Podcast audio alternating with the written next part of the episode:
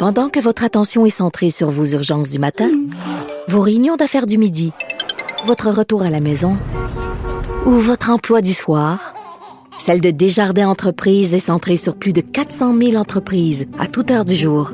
Grâce à notre connaissance des secteurs d'activité et à notre accompagnement spécialisé, nous aidons les entrepreneurs à relever chaque défi pour qu'ils puissent rester centrés sur ce qui compte, le développement de leur entreprise. Une question sans réponse n'est pas une réponse. Geneviève Peterson. Cube Radio. Nicole Gibault, salut. Bonjour Geneviève. Écoute, euh, on va se parler de chicane de voisins.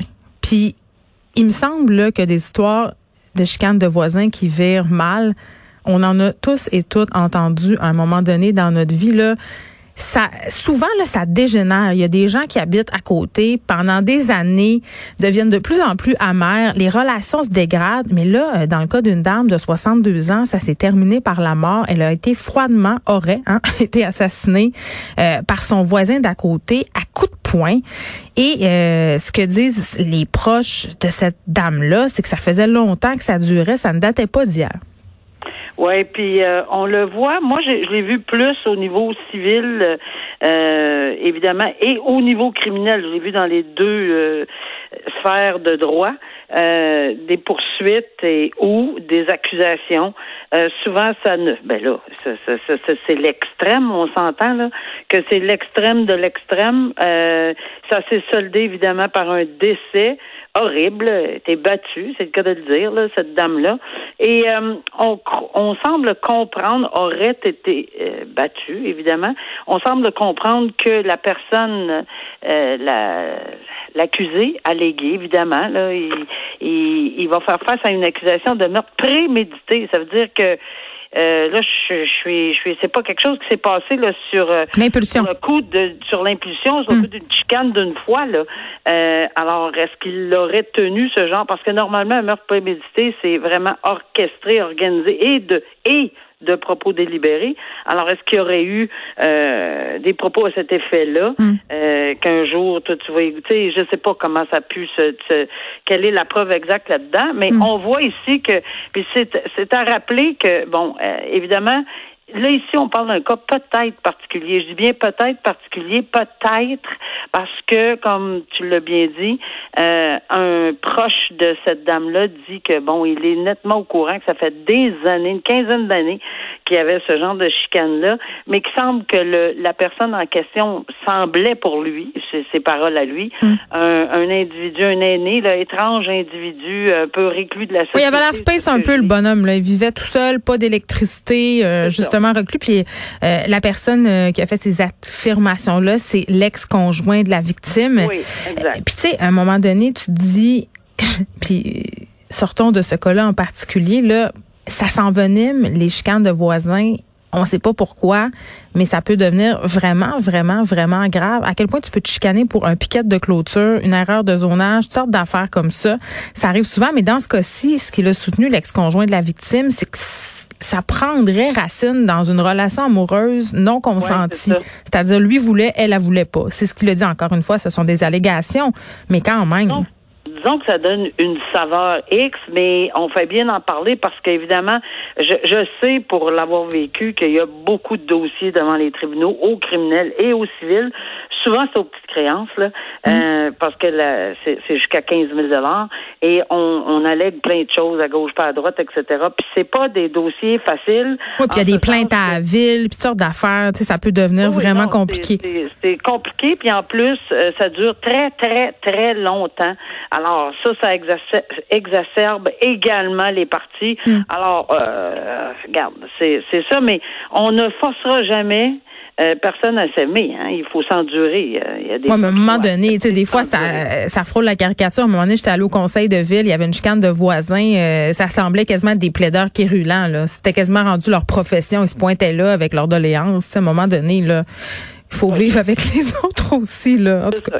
Il, y a, autre chose. Bon, euh, histoire de fraude maintenant, un fraudeur qui euh, s'attaquait au fisc quand même et qui a pu récolter des sommes assez rondelettes au fil des années en utilisant des identités fictives, puis pas deux, trois, là, 82 identités euh, fictives. On parle d'une fraude quand même au-delà d'un million de dollars. Puis ça serait pas la première fois que cette personne-là maille à partir avec des dossiers de fraude, Nicole? Non, puis euh, je veux dire, il faut, faut y penser. Il hein. faut, faut vraiment avoir un esprit là là-dedans. Faut, faut vivre là-dedans. Puis ne penser qu'à ça. Là. Hmm. Comme tu, tu, dis bien là, il a pris l'identité de certaines personnes.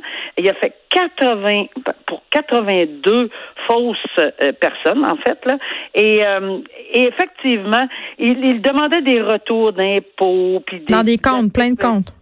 C'est ça. Alors, euh, puis, puis il s'est ouvert plein de comptes, comme tu dis, mais il demandait pour, euh, tu sais, au nom de l'un, au nom de l'autre. Puis évidemment, euh, le, ministère du Revenu, l'Agence de Revenu Québec, s'en est aperçu à un moment donné, mais il y avait ce que ça dit, il avait réussi à encaisser frauduleusement 305 592 dollars euh, dans ces dans ces vingtaine de comptes.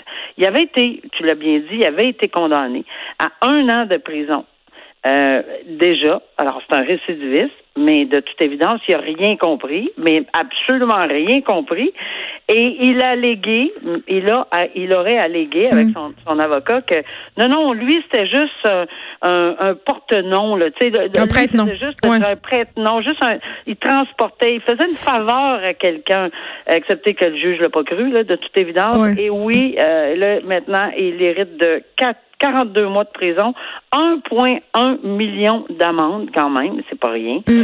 Euh, alors, euh, je. Puis ça, c'est quand même une, des fraudes énormes, là, parce qu'on parle de 236 fausses déclarations. Là, je vais juste extrapoler là, tous les fonctionnaires de, du gouvernement qui ont travaillé là-dessus, tout, tout le monde, tout le dérangement. Tu sais, on oublie. Non, ça coûte de l'argent, euh, la fraude à la société. C'est nous qui payons au bout du compte. Puis tu sais, euh, cette semaine, je recevais Marc-André Sabourin, ce journalisme qui a fait le documentaire Les voleurs d'identité, qui travaille maintenant au bureau d'enquête chez Québécois. Et ce qu'il me disait, c'est que les fraudeurs, vraiment, là, c'est un mode de vie. C'est une façon d'exister. Puis tu le disais bien tantôt, il ne faut penser qu'à ça. Ils sont toujours au devant des institutions en train de penser à comment contourner, à comment euh, tirer le meilleur des failles euh, des organisations. Et c'est peut-être pour ça que souvent ils récidivent. Puis dans le cas des fraudes qui concernent le fisc ou qui concernent des grandes compagnies, la mentalité justement, c'est que ça fait pas de victimes. Ces gens-là, ils sont assurés, euh, ils se disent les banques ils vont les rembourser ou au niveau du fisc, ben c'est le gouvernement, le gouvernement est riche, sans penser que c'est les contribuables qui paient au, bout du compte. C'est tous et chacun de nous. Puis ça me fait penser, sans nommer le pays, là, parce que je ne veux pas faire de politique avec ça, mais euh, j'ai appris euh, que dans un certain pays, il y aurait des gens qui s'en vont au bureau. Là, c'est un bureau là. Ils sont euh, je sais pas moi, des milliers là, qui s'en vont au bureau le matin, c'est leur job de, de, de, faire des fraudes, de faire de l'espionnage, de faire ci, de faire ça, etc. Mais ça n'a mm. pas aucun bon sens. Mais ici, puis on, on en a parlé souvent ensemble, Geneviève, euh, il y, a, des gens, ça se trouve dans partout, aux quatre coins de, de, de la planète. On fait des fraudes, on, on vole les identités, euh, on vole le gouvernement, on vole les personnes âgées, surtout les plus vulnérables. C'est pas grave, on n'a aucune conscience. Mais ça, là, ça, là, en partant, là, c'est aucune, aucune, aucune conscience morale, mais une conscience coupable, euh, pas à peu près. Là. Hey, j'ai une question, Nicole. J'ai vu ça passer euh, dans les journaux. À Berlin, en Allemagne, il y a une cour qui a renversé la décision du gouvernement de fermer les bars et les restaurants. Puis je me demandais, est-ce que ça, est-ce que ça serait possible de voir une telle chose, une contestation comme ça ici? Ben moi, il n'y a pas de contestation qui me surprendrait. Là. On peut avoir une contestation, j'imagine, active. Là. Il y a quelqu'un qui peut-être qu'à un moment donné va décider de poursuivre pour telle ou telle raison en alléguant évidemment là, ce qu'on voit à Berlin. C'est, c'est toujours c'est toujours possible. On n'a pas les mêmes lois, on n'a pas les mêmes chartes parce qu'il y a quand même on n'a peut-être pas euh, parce que la charte ici, on en a déjà parlé ensemble. Il y a des euh, il y a des gens qui en, des spécialistes en droit constitutionnel qui prétendent que bon, en vertu de la charte, l'article 1, bon, on pourrait brimer les droits puis faire des, des règlements, des décrets, des lois pour en, en, en matière de pandémie, là, pour brimer peut-être beaucoup de droits, mais mais mais bon. Euh, ça, c'est une chose. Ou on peut attendre, ça c'est actif, proactif, là, peut-être qu'il y en a qui vont se décider là-dedans, on ne sait pas. Et ou bien on peut demeurer passif, en ce sens qu'on attend la contravention, on ne fait pas ce qu'on a à ben, faire. il y a des restaurateurs en zone orange là, qui sont en train de dire, écoutez, là, pourquoi nous autres, on, on, est fermés? Puis Benoît Dutrisac, tantôt, évoquait le fait qu'on pourrait peut-être, comme en France, ouvrir le jour les restaurants et les fermer le soir, là où, on le sait, il y a le plus d'abus sais, je trouvais ça pas bien. On avait entendu le discours de certaines personnes qui disaient, ben regarde, donnez-moi les les billets, les, ils appelaient ça l'étiquette. On les voyait ah C'est comme les riches qui stationnent au centre-ville n'importe où, qui se disaient, je m'en sac dessus de ton ticket de 56 pièces toi chose? Oui, c'est donnez-moi-le. Moi, j'ai des avocats qui vont le contester. Mm. Alors, c'est peut-être en contestation de quelque chose. Fait que, regarde, on n'a pas fini d'en parler, là, Geneviève. Là. Euh, c'est tout à fait nouveau pour tout le monde. Et une pandémie, et des restrictions et des décrets et des. Tu sais, regarde. Il y a toujours des petits fins finaux qui aiment ça, euh, s'amuser à, essayer de voir s'il y a des choses à faire euh, au niveau judiciaire. Absolument. Il va, toujours avoir quelqu'un qui va regarder euh, à la loupe ces décrets et ces lois. On se reparle lundi, Nicole. Bonne fin de semaine. Bonne fin de semaine à toi. Au revoir.